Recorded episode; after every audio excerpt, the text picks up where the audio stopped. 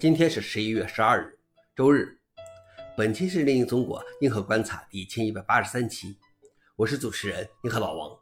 今天的观察如下：第一条，开发了四年的 NetBSD 十接近发布 NetBS 十自二零一九年底开始开发，测试版已经发布了一年，而现在随着 NetBSD 十 RC One 的发布，它将在未来几个月内正式发布。NetBS 十增加了许多功能，包括对多核系统性能的显著提升。支持苹果 M1 到树莓派四的等多种 ARM 平台，支持 WireGuard 自动交换加密、暂虚拟机管理程序支持的重新设计，以及用于支持更新组件的无数其他硬件驱动程序的改进。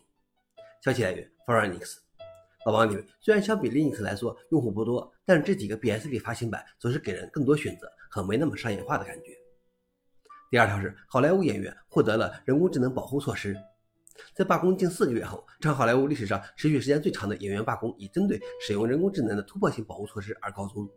演员工会称：“我们在人工智能保护方面得到了我们想要的一切。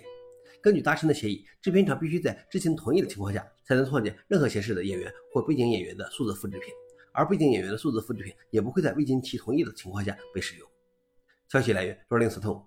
老王点评：看来演员们的职业生涯会获得延长了。但是我觉得不用多久就会出现大量甚至全部演员都是由 AI 演员出演的电影。最后一条是美议员提案禁止使用与中国有关的区块链技术。美国两党议员周三提出的一项新法案，旨在全面禁止美国政府使用任何与中国有关的区块链技术，甚至是加密货币。目前已经有许多与加密货币相关的法案正在讨论中，其中一些包括对中国区块链技术的安全担忧。立法者称，该法案旨在确保外国对手没有任何形式的后门访问权限，可以用来访问关键的国家安全情报和美国人的私人信息。消息来源：汤姆斯·哈德威尔。老王你无所谓嘛，在我看来完全是过敏了。以上就是今天的硬核观察。想了解视频的详情，请访问随附链接。谢谢大家，我们明天见。